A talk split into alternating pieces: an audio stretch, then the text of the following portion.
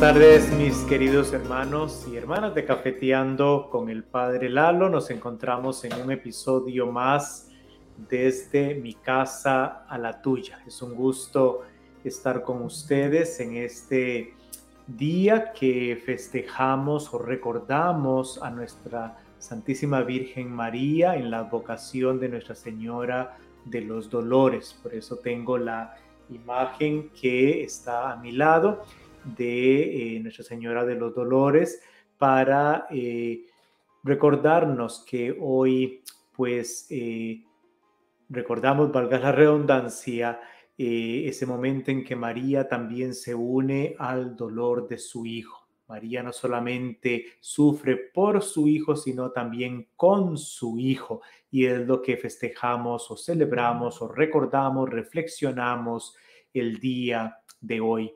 Pero también hoy es un día especial para aquellos que son centroamericanos porque hoy se celebran 200 años de la independencia de Guatemala, El Salvador, Honduras, Nicaragua y Costa Rica, celebrando este bicentenario de su independencia. Felicidades a todos los centroamericanos, en especialmente a los de Costa Rica, que son de esa patria que me vio nacer. Pero asimismo también un saludo especial a aquellos que son de México porque celebran su independencia el día de mañana. Hoy en la noche es lo que tradicionalmente se llama el grito y mañana su celebración de independencia. Entonces, muchas cosas por las cuales mantenernos unidos, por felicitarnos unos a otros, pero también para pedirle al Señor para que nos siga asistiendo. Y por eso quiero que para iniciar este programa el día de hoy, antes de iniciar a responder las preguntas que tenemos para hoy, recemos un Padre nuestro y tres Ave Marías para eh, pedirle a la Santísima Virgen María en la advocación de Nuestra Señora de los Dolores por estas personas, hombres y mujeres de buena voluntad de nuestros países centroamericanos y de México que, sufren, especialmente aquellos que están todavía eh, pues sufriendo las calamidades del virus del COVID, sobre todo la versión Delta, y también por los momentos de dificultad y de injusticia, violencia que existen todavía en muchas partes de estos países, para que ella por su intercesión siga a pidiendo a nuestro Señor Jesucristo para que haya paz, respeto, justicia en nuestros países. Vamos a iniciar entonces en el nombre del Padre, del Hijo y del Espíritu Santo. Amén. Y decimos juntos desde ustedes, desde sus casas, Padre nuestro, que estás en el cielo, santificado sea tu nombre, venga a nosotros tu reino. Hágase, Señor, tu voluntad, así en la tierra como en el cielo. Danos hoy nuestro pan de cada día. Perdona nuestras ofensas, como también nosotros perdonamos a los que nos ofenden. No nos dejes caer en tentación y líbranos del mal. Amén. Dios te salve María, llena eres de gracia, el Señor es contigo. Bendita tú eres entre todas las mujeres y bendito sea el fruto de tu vientre Jesús. Santa María, Madre de Dios, ruega por nosotros pecadores, ahora y en la hora de nuestra muerte. Amén. Dios te salve María, llena eres de gracia, el Señor es contigo. Bendita tú eres entre todas las mujeres, y bendito sea el fruto de tu vientre, Jesús. Santa María, Madre de Dios, ruega por nosotros pecadores, ahora y en la hora de nuestra muerte. Amén. Dios te salve María, llena eres de gracia, el Señor es contigo, bendita tú eres entre todas las mujeres y bendito sea el fruto de tu vientre Jesús. Santa María, Madre de Dios, ruega por nosotros pecadores, ahora y en la hora de nuestra muerte. Amén. Gloria al Padre, al Hijo y al Espíritu Santo, como era en el principio, ahora y siempre, por los siglos de los siglos. Amén. En el nombre del Padre, del Hijo y del Espíritu Santo. Amén. Bueno, pero aquí estoy yo con mi cafecito, no crea que se me ha olvidado. delicioso, el café de la tarde y sobre todo con la compañía de ustedes, ¿qué más se le puede pedir en esta vida? En estos momentos lindos en que nos encontramos gracias a la tecnología para podernos reunir por un ratito para conversar, para aprender, para reflexionar sobre diferentes puntos de nuestra fe. Entonces, vamos a ver a quién tengo por acá, a ver si se cargó mi mi, ¿cómo se llama? El mouse que se me había descargado aquí un poquito. Vamos a ver, dijo un ciego y novio. Voy a ver si se conecta porque estaba un poquito el mouse, que con el mouse es que me, pero está medio, no se ha cargado completamente. Voy a tener que acercarme un poquito, lo voy a hacer con el teléfono. Vamos a ver, dijo un ciego y nunca vio. Tenemos nueve comentarios en la gente linda que nos ve por Facebook Live. Tenemos acá a Janet, eh, perdón, sí, a Marta, Marta la, la catruchita, dice eh, la esposa de Marta, la esposa de, de Ronnie, que nos está viendo. Saludes, un abrazo a Elizabeth Paredes, que también está eh, con nosotros, a Licha Ramírez, que también desde uh, allá bien largo, cada miércoles que estamos en episodio, ella está con nosotros. Fraile Menor desde Guayaquil, este ecuatoriano. Gracias, José, por estar siempre presente. Hoy me estaba acordando de ustedes. Maribel Castillo, aquí de la parroquia, un saludo. Gliselda Álvarez, Anabela Velar, Evelyn Rivera, desde el área de Silver Spring. Dice, desde mi casa, con mi café para la tuya, gusto en verte. Un abrazo. Y Gliselda dice, buenas tardes, bendiciones para todos. O sea, el saludo manda para todos los que nos están aquí reunidos. Tenemos a Lila Welches también que nos está viendo. Anabel dice, también lista con mi cafecito. Cheryl Fonseca de Perugachi dice, saludos, padre. Victoria Andrade, que es franciscana seglar, también manda el saludo. Paz y bien. Buenas tardes, padre, dice Mónica Flora. Tenemos también a Cheryl Fonseca, dice pura vida. Buenas tardes, aquí estoy, dice López, también aquí vecina de Triangle, Virginia. Orbelina Franco dice buenas tardes, Padre Lalo, que Dios lo bendiga a todos. Déjeme y me voy a YouTube, porque a veces, perdón, ahí se me olvida tenemos a Rosa Cabrera, dice buenas tardes Padre Lalo, Dios lo bendiga, es gusto estar nuevamente en su programa. Mi tía Luzania desde Costa Rica, hola Padre Lalo, escuchando su programa, gracias tía, un fuerte abrazo. Y bueno, son los que tengo en YouTube Live y estamos aquí con, eh, con Facebook. Y bueno, vamos a entonces a venir a lo que vinimos, no solamente a tomar cafecito. Tengo que ahorrarlo porque hago unos dragones bien grandes y cuando ya son cinco minutos ya no tengo café. Hoy tenemos varias preguntas que quiero responder y, y no todas son grandes respuestas, o sea, me refiero de que me va a tomar muchísimo tiempo, por eso hay cuatro.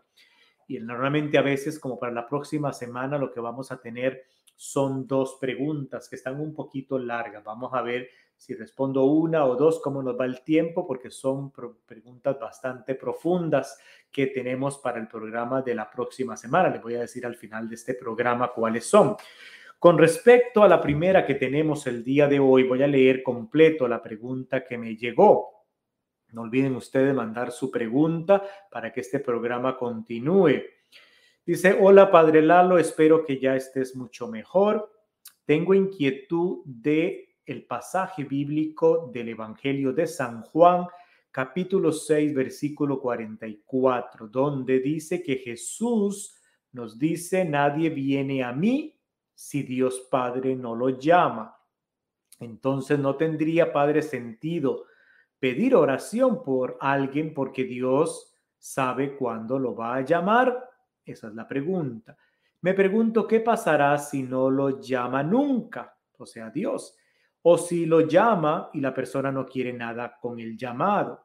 Me gustaría escucharlo en su programa, lo quiero mucho, que tenga un bendecido día. Y no me acuerdo sinceramente quién fue porque lo imprimí y eh, no sé quién lo mandó, pero bueno, es un Feligres, un amigo de Cafeteando que ha mandado esta pregunta. Entonces, repito, es con respecto al versículo 44 del capítulo 6 de San Juan, que manifiesta, dice él, la traducción que él está poniendo, donde dice Jesús, nadie viene a Dios si él no lo llama. Y aquí es donde voy a empezar la cosita, porque no sé cuál traducción él está utilizando porque de varias versiones que yo estuve, no dice llamar, no es el verbo llamar, sino el verbo atraer. Entonces, no sé cuál versión de traducción él utilizaría, porque nunca es la palabra llamar. El originario en griego, la palabra es atraer. Y eh, si nos vamos a la Biblia de Jerusalén, dice el verbo atraer. Si nos vamos a la Biblia latinoamericana, también dice atraer. Y si me busco a la Biblia también, que ahorita voy a leer de la, del nuevo pueblo de Dios, también dice atraer, no dice llamar. Y aquí cambia muchísimo, porque cuando habla del verbo atraer es de que seamos atraídos o de que me atraiga algo, de que yo me sienta atraído por Dios, de que yo me sienta atraído de Dios y de las, de las cualidades de Dios. Entonces ahí es donde está un poquito distinto. Eh, voy a leerlo, la versión, y no voy a leer solo el versículo 44, porque para entender, recordemos, un pasaje bíblico, yo no puedo agarrar un versículo nada más, sino que tengo que irme a veces muy adelante y muy hacia atrás para ver todo el pasaje en sí y verlo en el contexto. Acuérdese que se está dando, el autor que lo está diciendo, bajo qué y el idioma que se está utilizando original y un montón de herramientas para poder yo dar una interpretación lo más cercano. No puedo agarrar un versículo así nada más una oracioncita, tirarlo y hacer toda una reflexión al respecto. No puedo hacer eso. Entonces, por eso del versículo que él me pregunta o ella me pregunta, que es el 44. Vamos a leer del 41 y lo vamos a llevar hasta el versículo 47. Si usted tiene Biblia en casa, lo puede hacer. Voy a leer la versión de la Biblia de eh, nuestro pueblo y dice así, empezando desde el versículo 41 en el capítulo 6 del Evangelio de San Juan.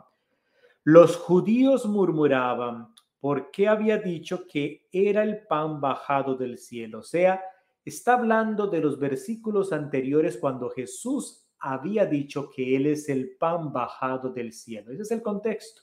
Ya había una conversación anterior. Jesús estaba anunciando, diciendo, yo soy el pan bajado del cielo. Entonces, no podemos perder eso de, de, de, de lado. Entonces así empieza el versículo 41 diciendo que los judíos murmuraban porque había dicho que era el pan bajado del cielo y decían, ¿no es este Jesús el hijo de José? Nosotros conocemos a su papá y a su mamá. ¿Cómo dice que ha bajado del cielo? Jesús les dijo, no murmuren entre ustedes.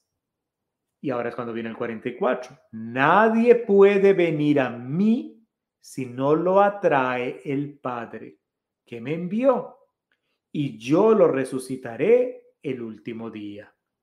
Los profetas, siguiendo paso al 45, los profetas han escrito que todos serán discípulos de Dios. Quien escucha al Padre, ¿eh? aquí está la clave, quien escucha al Padre y aprende, vendrá a mí. No es que alguien haya visto al Padre, sino el que está junto al Padre. Ese ha visto al Padre. Les aseguro que quien cree tiene vida eterna. Entonces, por eso les dije que no podemos agarrar solamente el versículo 44 y ya. Cuando la persona que me mandó la pregunta está agarrando nada más el versículo 44, se le olvida el contexto en que se está diciendo que eh, Jesús ya había dicho en versículos anteriores que era el pan bajado de, del cielo, está hablando de sí mismo, que es nuestro alimento, está hablando de la Eucaristía, está hablando de Él que se entrega completamente para nosotros.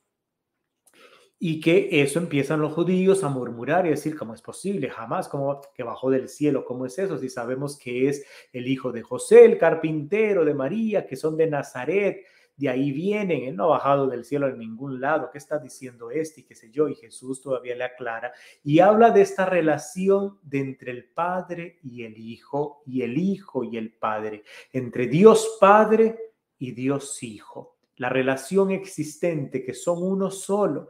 Por eso dice, nadie ha visto a Dios, nadie ha visto a Dios, solo aquel que está junto al Padre, o sea, Él que es el Hijo de Dios, que viene de Dios, que procede de Dios, que es, no que procede de Dios, que es Dios, Dios engendrado. Entonces, es lo que nos está diciendo. Entonces dice, Dice, nadie puede venir a mí, nadie puede llegar a mí si primero no se siente atraído por el Padre, si no es atraído por el Padre. Le está hablando a judíos que, dentro de su religión judía creen en Dios Padre, el Dios de Abraham, el Dios de Jacob, el Dios de, de Israel.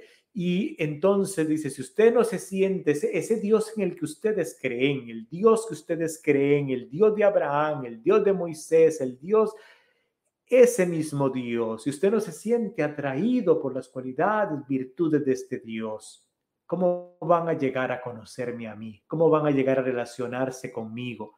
Entonces quiere decir que su relación con Dios todavía no está bien porque pues, no, me, no me conocen, no quieren escucharme, no quieren reconocer que soy el Hijo de Dios, que he engendrado y que soy este pan que da vida.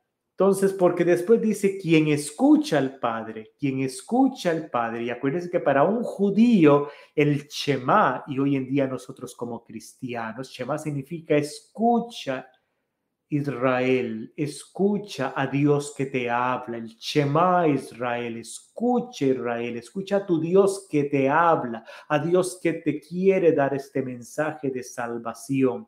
Entonces dice, quien escucha al Padre y aprende, vendrá a mí. O sea que si yo escucho a Dios, si yo amo a Dios, si yo me siento atraído por Dios Padre, voy a, como, como consecuencia, a comprender, a llegar a Jesucristo. Voy a reconocer que es el Hijo de Dios, que me es revelado, porque el mismo Dios Padre es Dios Hijo, y el que ve al Dios Hijo, ve a Dios. Entonces, ese es el mensaje de este pasaje bíblico que él me habla. Cuando él habla con él y él está tomando, o ella, no me acuerdo, solamente la palabra de, eh, del verbo llamar, que le digo que le corrijo que no es el verbo llamar, por eso no sé qué traducción está tomando esta persona, de que si Dios no lo, él dice, si Dios no me llama, entonces, ¿qué pasará? Si yo no, si Dios nunca me llama, me muero y Dios nunca me llamó. Bueno, es que no está hablando de que Dios llama, es de atraer, de que yo me siento atraído, es de mí hacia Dios, que yo me siento atraído por Dios. Y entonces al yo sentirme atraído por Dios, obviamente reconozco a Jesús como hijo de Dios y me acerco a Jesucristo, que es nuestro mediador, nuestro Salvador, nuestro Rey, Dios encarnado. Voy a leer lo que dice eh, el teólogo José Pagola cuando comenta exactamente este pasaje y lo explica muy bonito. Y entonces tengo acá marcado lo que él dice porque es bonito que lo tengamos. Dice él que es teólogo biblista. El evangelista Juan repite una y otra vez expresiones e imágenes de gran, fuerza para grabar bien en las comunidades cristianas que siempre han de acercarse a Jesús, o sea, que siempre tienen que acercarse a Jesús para descubrir en Él la fuente de una vida nueva. Ese es el mensaje, que tenemos que acercarnos a Jesús y un principio vital que no es comparable con nada que haya podido conocer con anterioridad. Jesús es pan bajado del cielo, dice este teólogo. No ha de ser confundido con cualquier fuente de vida. En Jesucristo podemos alimentarnos de una fuerza, de una luz, una esperanza, un aliento de vida que viene del mismo Dios que viene del mismo Dios. Es la relación de Dios Padre, Dios Hijo. Es lo que está centrado en este pasaje. El creador de la vida. Jesús es el pan de la vida. Y dice, pongan atención, por eso precisamente no es posible encontrarnos con Jesús de cualquier manera. Hemos de ir a lo más hondo de nosotros mismos, abrirnos hacia Dios y escuchar lo que Dios Padre nos tiene que decir. Nadie puede sentir verdadera atracción por Jesús si no lo atrae el Padre. Si Dios no me atrae, si Dios Padre no me atrae primero, ¿cómo voy a pretender de que Jesús me atraiga? que es el que. ¿Por qué? Porque Dios es el que lo ha enviado. Ha sido Dios quien ha enviado a Jesucristo. ¿Eh? Y entonces lo más atractivo de Jesús, dice, es su capacidad de dar vida. Por eso el pan de vida. Jesucristo que da vida. Por eso es, es, lo más atractivo de Jesucristo. Lo más atractivo es que Jesús es un Jesús que da vida que no ha muerto, que es resucitado y que nos resucita y nos invita a la vida en nuestra vida espiritual que a veces está muerto. Es Jesucristo quien nos da vida porque es este pan que nos hace renacer. La misma metáfora o comparación que se utiliza también con la samaritana cuando dice yo soy el agua viva, todo referente a la vida. Y dice este teólogo, si no nos sentimos atraídos por Jesucristo, el Hijo de Dios, encarnado en un ser humano de carne y hueso, que estuvo cercano, cordial a la gente hace dos mil años.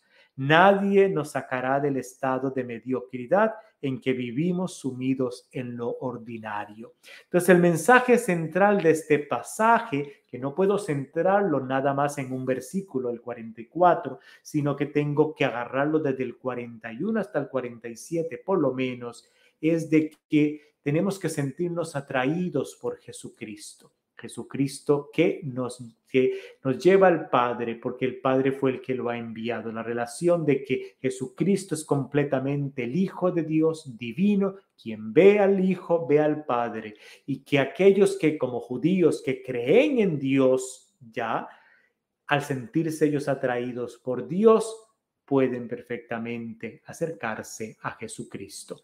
No está hablando de que Jesús llama, es de nosotros hacia Dios en este momento, en esta parte del pasaje, no de Dios hacia nosotros.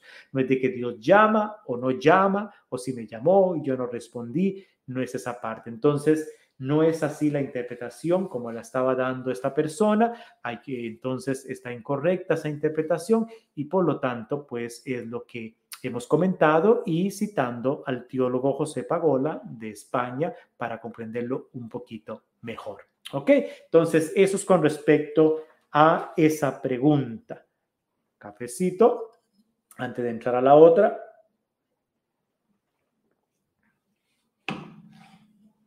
Que se me está enfriando. Y a ver quién tenemos por acá. Mm, ay, aquí se me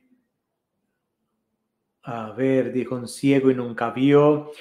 Eh, Flor también está con nosotros. Flor Romero, Flor de, de las comunidades de, de, San Camilo, Florcita, Doña Flor, buenas tardes, dice Estela Lazo, Ada Ventura, Ada, no te me has registrado para lo de Tierra Santa, tienes que registrarse pronto, por favor, ya hay que agarrar aquí el comentario, ya que me acordé, porque si no después se me olvida con este cerebro mío.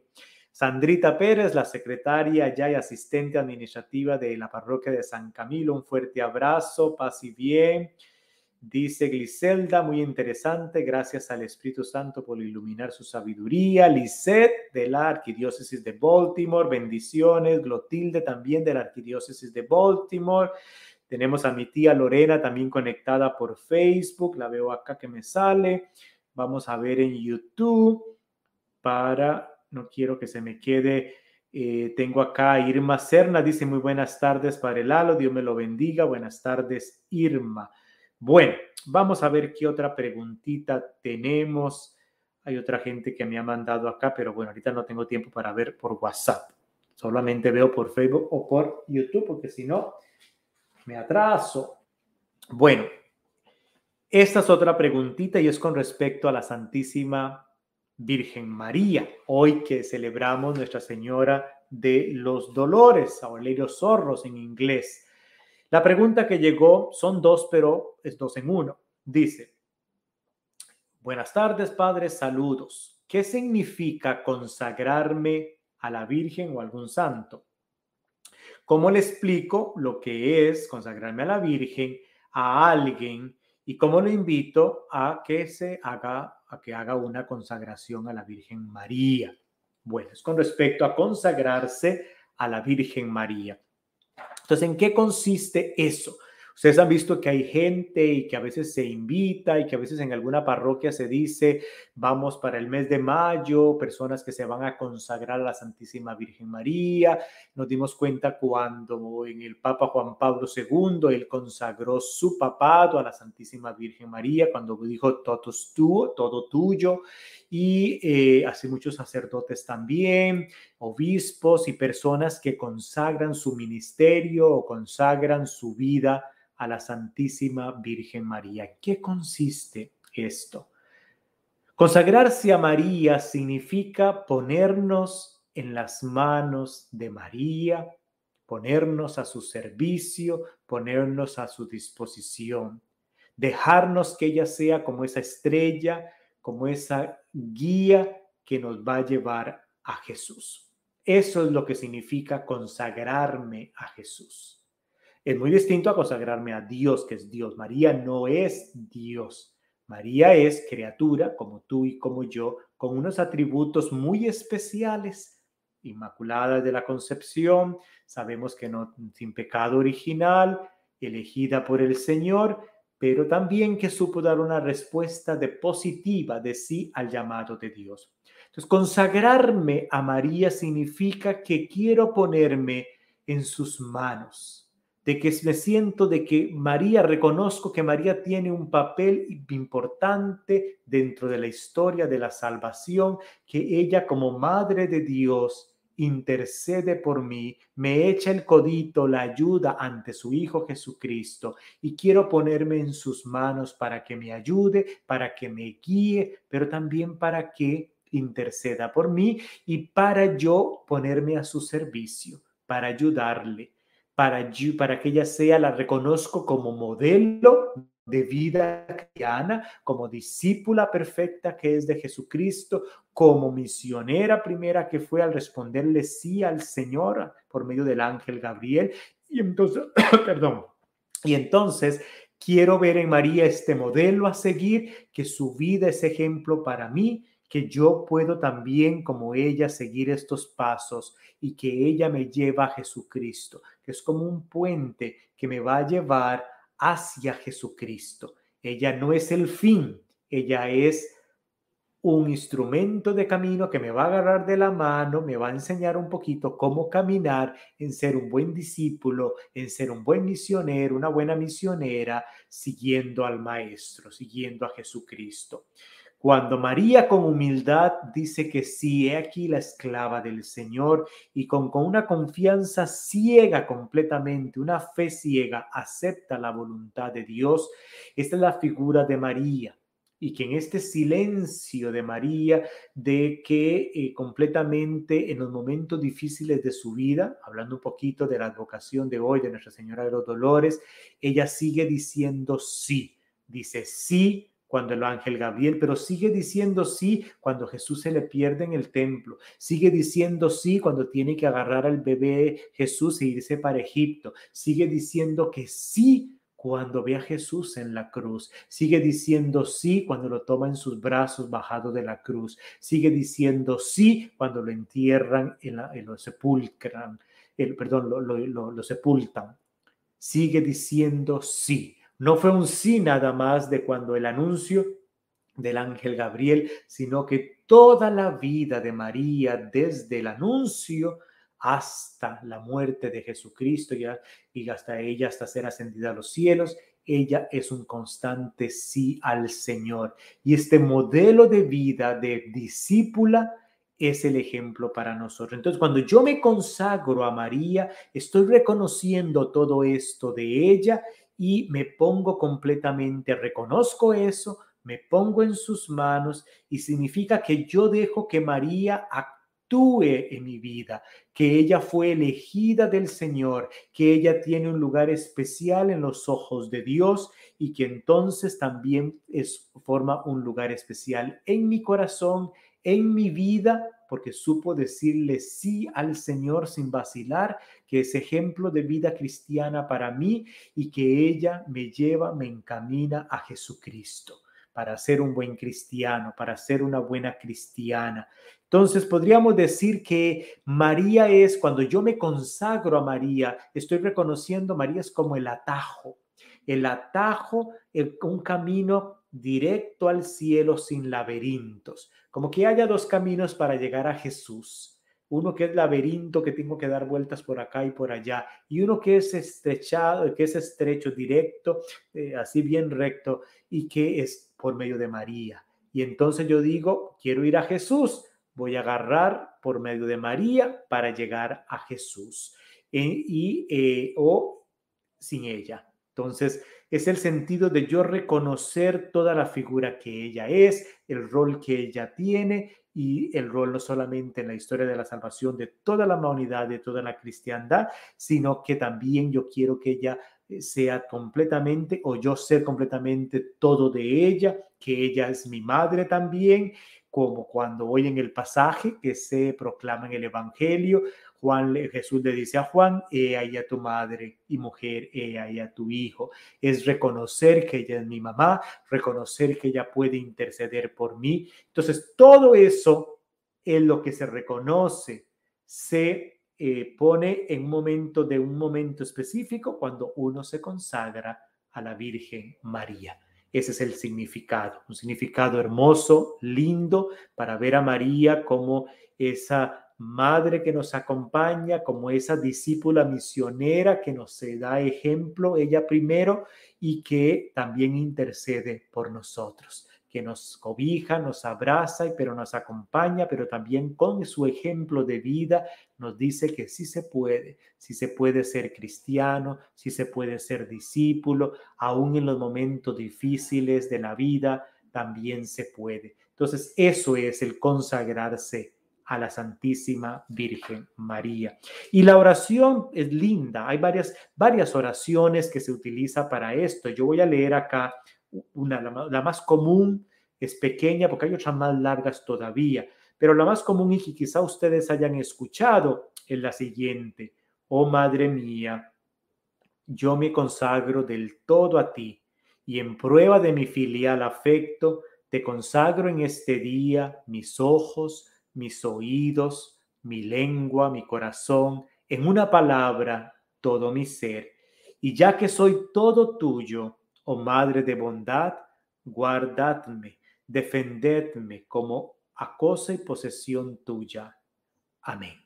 Qué lindo, la oración misma lo dice. Uno reconoce de ponerme las manos de Dios, yo soy tuyo, María, pero ayúdame, guárdame, defiéndeme, intercede por mí en los momentos difíciles de mi vida y reconoce lo que María es, reconoce su intercesión y también pide su auxilio, su ayuda. Eso es consagrarse a María. Bueno, esta es la segunda preguntita. Yo con la garganta media seca, por lo tanto, otro traguito de café. Antes de irnos a las otras dos preguntitas que tenemos el día de hoy. Pero antes un comercial, antes de que se me olvide, recordarles de que Cafeteando con el Padre Lalo, este ministerio está organizando nuestra siguiente peregrinación a Tierra Santa para septiembre del 2022, o sea, en un año, en un año. Eh, estaríamos prácticamente como en un año regresando más bien ya de Tierra Santa, porque la peregrinación, si Dios lo permite, va a ser del el 6 al 13, perdón, del 6 al 18 de septiembre del 2022. Ya están las inscripciones abiertas Escupo limitado, para guardar el espacio hay que hacer un depósito de 300 dólares. No se espere a más tarde, no se esperen. Si usted ya lo puede hacer ya, hágalo ya, no, no espere más tiempo, regístrese ya. Si usted se puede meter a la página de Cafeteando con el Padre Lalo, www.cafeteandoconelpadrelalo.com, se mete en la sección que dice peregrinar y ahí se le da clic a la parte que dice peregrinación a Tierra Santa y Egipto. Ahí viene una explicacióncita. Ahí está el brochure con toda la información que usted necesita, el itinerario, los costos, todo, todo, todo, todo. Y también viene otro file, otro archivo donde está el formulario que se tiene que imprimir y llenarlo. Eso se manda a la empresa con la cual yo estoy realizándola, que es con Nativity Pilgrimage. Lo mandan allá, ese formulario lleno con copia del pasaporte actual y con el chequecito de 300 dólares lo mandan para registrarse. No lo tienen que hacer conmigo, sino con Nativity Pilgrimage. Peregrinación es una parte de nuestra vida espiritual como cristianos. Una peregrinación no es lo mismo que ir a turistear o que ir a pasear, es ir de peregrinos. Es una, un viaje espiritual. Y aquellos que han ido conmigo a otras peregrinaciones han sido testigos de la acción del Espíritu Santo en estas peregrinaciones, donde Dios ha tocado la vida y el corazón de muchísima gente que ha tenido esta experiencia linda de caminar los pasos por donde Jesús anduvo y esta vez vamos a hacer también por donde Moisés anduvo, porque vamos a extenderlo por unos dos días más para ir hacia Egipto. Todos invitados, los únicos requisitos es poder salir y entrar de Estados Unidos con documentos, obviamente, pagar el costo de la peregrinación de 4.518, creo, dólares de todos los 13 días de hospedaje, transporte, comidas, todo. Y eh, obviamente estar pues bien de salud, eh, poder caminar, estar de pie, porque se camina mucho, se está de pie también. Entonces, todos invitados, si usted está interesado o quiere mandar a su mamá o a su papá, no tienes que ser de aquí de Washington, D.C., puede ser de otra parte del país, puedes que salgas de Chicago, de California, de otros lados, y con Nativity Pilgrimage ellos te hacen que el vuelo salga de allá y nos encontremos ya sea en Jerusalén o nos encontremos en la conexión que vamos a realizar. Eso es muy sencillo, pero todos invitados, pasen la voz para ir a esta linda peregrinación el próximo año, si Dios lo permite, pero hay que registrarse desde ya para apartar el espacio con esta peregrinación. Entonces, todos invitados. Bueno, la tercera pregunta es, si decido, padre, separarme de mi esposo y los dos estamos de acuerdo, ¿puedo continuar comulgando si no estoy en adulterio o en pecado? Esa es la pregunta. Recuerden que dentro del sacramento del matrimonio, estoy hablando del sacramento del matrimonio, no estoy hablando de parejas que viven juntas en unión libre. No estoy hablando de parejas que están casadas por lo civil nada más con el Estado, sino en esposos que tienen el sacramento del matrimonio. Por eso utilizamos la palabra esposos, que es un sentido religioso del sacramento del matrimonio. Si los dos esposos, esposa y esposo, deciden por mutuo que por cuestiones de su vida que han llevado, ya han habido, no ha habido arreglo y cuestiones deciden una separación. Primero no pueden que ellos dos decidan y nada más, tienen que tener ya haber ido a un proceso de con un guía espiritual, con el sacerdote de su parroquia llevar un momento de tratar con consejería. Han tratado todos los medios para poder arreglar su situación como matrimonio que ha tenido mucha tensión, muchas crisis, mucho de todo. Y no hay vuelta de hoja. O su esposo completamente no hay forma, no hay nada. Y entonces, ¿qué hago? Bueno, tienes que consultarlo primero con tu director espiritual para que él les guíe con ellos. Y después de un tiempo, si se toma la decisión de que se van a separar, se permite lo que son dos tipos de separaciones, se permite dentro, dentro de la iglesia. No es divorcio, no se permite el divorcio. El matrimonio dentro del sacramento, lo único que puede eliminar es un anulamiento que eso significa de que nunca hubo matrimonio y eso es todo un proceso de derecho canónico que tiene que hacerse. Separación significa, hay dos cosas. Puede hacer una separación de, de casa, de cama, por ejemplo. Viven en la misma casa, pero cada uno en un cuarto distinto. Siguen, obviamente, están casados, siguen siendo esposo y esposa, pero no tienen intimidad. Son dos muy buenos amigos, son papá y mamá de sus hijos, pero en su casa cada uno tiene su cuarto domicilio, ya no tienen intimidad, pero hay respeto, hay relación de amistad, cada uno vive bien para llevarse bien y todo.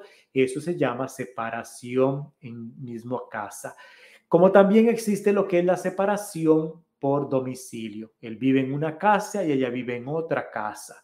Por ejemplo, ha habido lo que se llama eh, una cuestión de violencia doméstica, él es una persona o ella que le da sopas de muñeca, digo yo, hoy a uno con el otro, ya no puede, por cuestión de salvar la vida de uno de los dos, se separa, no puede vivir en la misma casa, si se queda ahí ese hombre la va a matar, pero sigue estando casada con él, sigue estando casado con ella y por lo tanto se separan, viven en otro lugar, siguen siendo esposos, viven separados, siguen viéndose bien, siguen casados. Ninguno de los dos puede tener otra persona, no pueden vivir con otra persona, no, porque si no, entonces ya eso se volvería lo que se llama adulterio.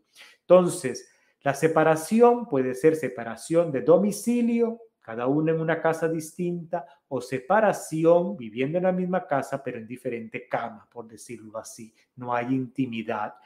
Eso tiene que hacerse bajo la guía de su director espiritual, bajo conciencia. Mientras él o ella no tengan relación con ninguna otra persona, no porque están separados, él va a tener una novia por allá o una mujer por allá, ni ella va a tener un novio por allá o un hombre por allá, mientras los dos sigan manteniéndose en castidad, sin intimidad con nadie ni con nada, pueden seguir comulgando, pueden seguir recibiendo el cuerpo y la sangre de Cristo sin ningún problema. ¿Ok? Pero si ya se separan y él conoció a una persona por ahí y se ya la llevó a la casa, está viviendo con él, ahí ya hay adulterio, ahí ya no es su separación, ahí ya no puede comulgar. Ahora, si uno de los dos es el que está viviendo en adulterio, la otra persona no, la otra persona no conoce a nadie, no tiene a nadie, ella puede o él seguir comulgando porque él o ella no son los que están rompiendo con sus promesas del matrimonio, ha sido la otra parte. Entonces ella o él perfectamente pueden seguir comulgando porque ellos no son los que están faltando contra las promesas que se hicieron en la vida matrimonial. ¿Ok?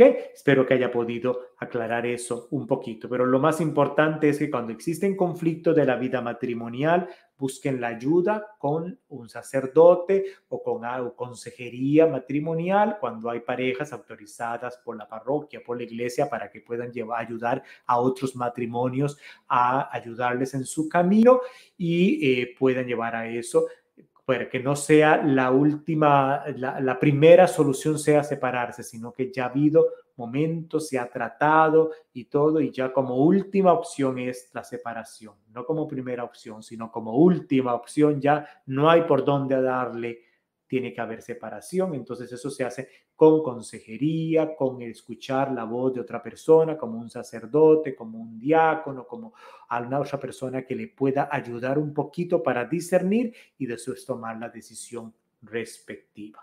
Bueno, y la última preguntita que ahora es para terminar el día de hoy. Es muy simple, aunque la persona en la pregunta es una pregunta larga, es con respecto a eh, los óleos de los enfermos, de, eh, en el sacramento de la unción de los enfermos. Voy a leer la pregunta antes de entrar con el comentario.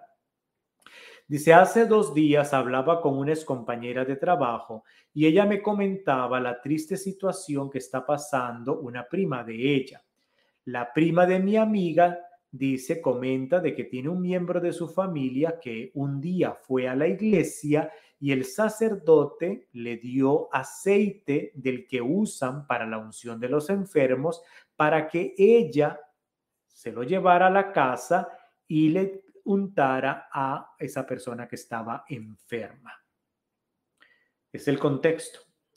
Dice la persona que manda la pregunta, según Santiago, la carta de Santiago en el capítulo 5, en el versículo 14, dice que Dios dice que el que esté enfermo llame al presbítero, que llame a los ancianos, o sea, hoy en día a los sacerdotes, para que oren por ellos y para que lo unjan con el aceite en el nombre del Señor.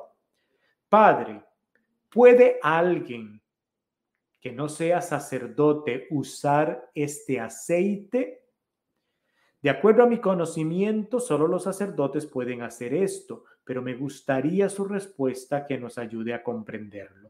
Que Dios me lo bendiga. Muchísimas gracias. Esa es toda la pregunta y contexto para que ustedes puedan entender. Miren, recuerden que hay tres tipos de aceites consagrados que se utilizan en los diferentes sacramentos. El santo crisma, el óleo de los catecúmenos y el óleo de la unción de los enfermos. En el sacramento del bautismo se utiliza el santo crisma y el óleo de los catecúmenos. En una ordenación sacerdotal, para ordenar a alguien presbítero, eh, se utiliza, eh, o, obispo, se utiliza el santo crisma. En la confirmación se utiliza el óleo de los catecúmenos. Eh, y, ¿cómo se llama? En el, en el sacramento de la unción de los enfermos se utiliza el óleo de la unción de los enfermos. Todos estos tres aceites son bendecidos, consagrados por los obispos de cada diócesis en la misa crismal en Semana Santa. En esa misa crismal, el obispo con todos los sacerdotes de su diócesis bendice los aceites y esos aceites son distribuidos en pequeños tarritos a todas las parroquias para que durante ese año puedan los sacerdotes realizar los sacramentos. Entonces, cuando yo bautizo, estoy utilizando el santo crisma y el óleo de los catecúmenos que fue bendecido, consagrado por el obispo en la última misa crismal de la última Semana Santa que hubo. Y así todas las parroquias. Cuando yo voy a visitar a un enfermito, porque es el sacramento de la unción de los enfermos, es para cuando uno está enfermo, no para cuando se está muriendo, que es la idea que se tenía, no, unción de los enfermos para cuando uno está enfermo y se lleva a ungir al enfermo. Solamente el sacerdote puede aplicar sacramentos. ¿eh? Entonces, como el único que puede celebrar misa, que es el sacramento de la Eucaristía, es el sacerdote, como el único que puede aplicar el sacramento de la reconciliación, de la confesión, es el sacerdote, y el único que, los únicos que pueden bautizar son un diácono o un sacerdote, en el sacramento de la unción de los enfermos, el único que puede aplicar el sacramento de la unción de los enfermos es un sacerdote que según se impone manos al enfermo, se aplica el óleo de los enfermos en la frente y en las manos del enfermo y se ora por el enfermo. Es el sacerdote que ejerce un diácono, no puede, y ni otra persona puede hacer el sacramento, aplicar el sacramento de la unción de los enfermos. Es algo que le corresponde solamente a un sacerdote, obviamente a un obispo. Ahora bien, eh, en el sacramento de la unción de los enfermos que se aplica el aceite, el óleo llamado unción de los enfermos, óleo que fue bendecido, consagrado por el obispo en la última misa crismal. Eh, ¿Por qué solamente el sacerdote? Porque en el sacramento de la unción de los enfermos quedan perdonados todos los pecados de la persona sin que haya sacramento de la confesión. Y como el sacerdote es el único que puede ejercer sobre la misericordia y el amor de Dios, que se aplica también en el sacramento de la reconciliación, por eso un diácono no puede o otra persona. Entonces, eh, en este sentido, hay que diferenciar, diferenciar muy bien un aceite bendecido como bendecir cualquier cosa, como cuando se bendice agua, como cuando se bendice un eh, sal o se bendice un objeto religioso que hablamos en el episodio anterior, ¿se acuerdan? Cuando hablamos de la diferencia entre sacramentos y sacramentales. Yo le diría que a esta persona que mandó la pregunta, vaya al episodio de hace 15 días y mir y escúchelo y véalo, porque ahí explico la diferencia entre sacramentos y sacramentales. Entonces, cuando se bendice un aceitito, que trajeron un aceite, o a veces cuando traen de Tierra Santa, que venden ahí en Jerusalén y en Belén, venden muchos aceites de oliva en tarritos y se lo traen a uno para bendecirlo, es nada más aceite bendito, no es aceite consagrado por el obispo en la misa crismal, no es el aceite que se utiliza para la unción de los enfermos. Entonces, habría que ver realmente si el aceite que le dio el sacerdote sería un aceite bendecido nada más. Ese sí se lo puede dar a cualquier persona. Pero si es el aceite que fue, es, es el aceite que se llama de la unción de los enfermos, no puede darle el sacerdote eso a cualquier persona para que se lo aplique. Solamente debe ser utilizado para el sacramento de la unción. Ahora, aunque se lo haya dado el sacerdote, digamos que se lo dio, cuando la persona va y se lo unta a la al enfermito, lo que está haciendo es untándole el aceite, pero no es sacramento. Eso no es un sacramento, no es el sacramento de unción de los enfermos, es muy, muy distinto, no es lo mismo. Pudo haberlo llevado, aunque sea el mismo aceite, pero no es, porque para que sea sacramento tiene que ser el sacerdote tiene que utilizarse la fórmula, la oración que el sacerdote dice en ese momento y tiene que haber imposición de manos de parte del sacerdote y todas estas cositas. Entonces, eh, aunque sea quizá el mismo aceite, aunque no debió el sacerdote habérselo dado, no es un sacramento de unción de los enfermos, fue nada más un sacramental, que es muy distinto. Entonces, esta. Espero que haya podido comprender. Le invito a que vean el episodio de la, de la semana pasada, no, sino de hace dos semanas, donde explico la diferencia entre sacramentos y sacramentales. Si es con el óleo de los sacramentos, si es un sacerdote el que lo está aplicando, es sacramento. Si no, es un sacramental nada más, no es sacramento. Ok, bueno, espero que no haya confundido. Estas cositas un poquito, pero es bueno conocerlos, es bueno saberlo. Eh, a veces la gente dice es del aceite que se utilizó y, el sacerdote lo que le dio fue nada más aceite bendito y la gente yo que le está dando del aceite que se utiliza para el sacramento. Y entonces todo está ahí si realmente fue ese o no. ¿Quién sabe?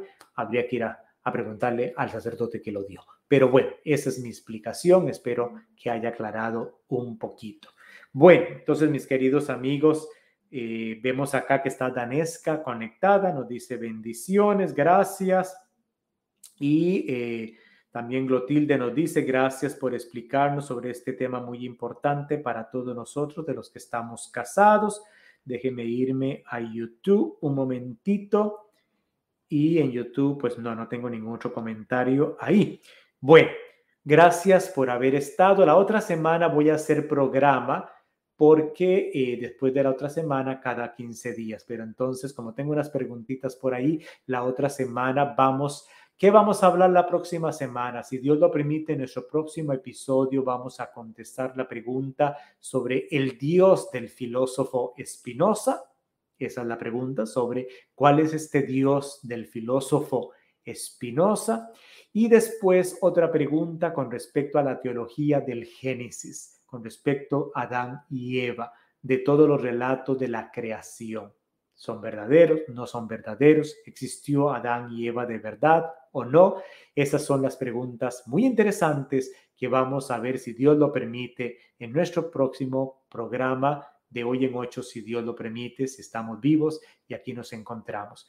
Quiero pedirle sus oraciones. Mañana salgo de madrugada muy temprano hacia Albuquerque, New Mexico, a facilitar un retiro a un grupo de mujeres de la Arquidiócesis de Santa Fe en Albuquerque, New Mexico. Para allá voy, para allá voy a dar un retiro este fin de semana. Tenga a estas mujeres en oración y a mi persona junto con el Padre José Luis Peralta en oración por este fin de semana. Regresaré aquí a Virginia el lunes si Dios lo permite. Gracias a todos por su oración, gracias por su cariño, por su amor y envíen sus preguntas porque se están acabando para que continúe este lindo programa. Y recuerden hoy, pues, rezar un Santo Rosario. Estamos en la fiesta de Nuestra Señora de los Dolores por intercesión de este su servidor que les recuerda y les quiere mucho para que el Señor le dé conversión y pueda seguir sirviéndoles. Un abrazo fraterno, cuídense mucho y eh, nos vemos en la próxima. Voy a apagar primero a los amigos lindos de YouTube y de la página de Cafeteando y después, o primero vamos a hacerle a Facebook y después continúo con la gente de la página. Muchísimas gracias, hasta luego, cuídense mucho, vamos aquí a decirle adiós a nuestros amigos de Facebook. Cuídense. Y ahora, pues a los amigos de YouTube. Cuídense mucho, estamos hablando.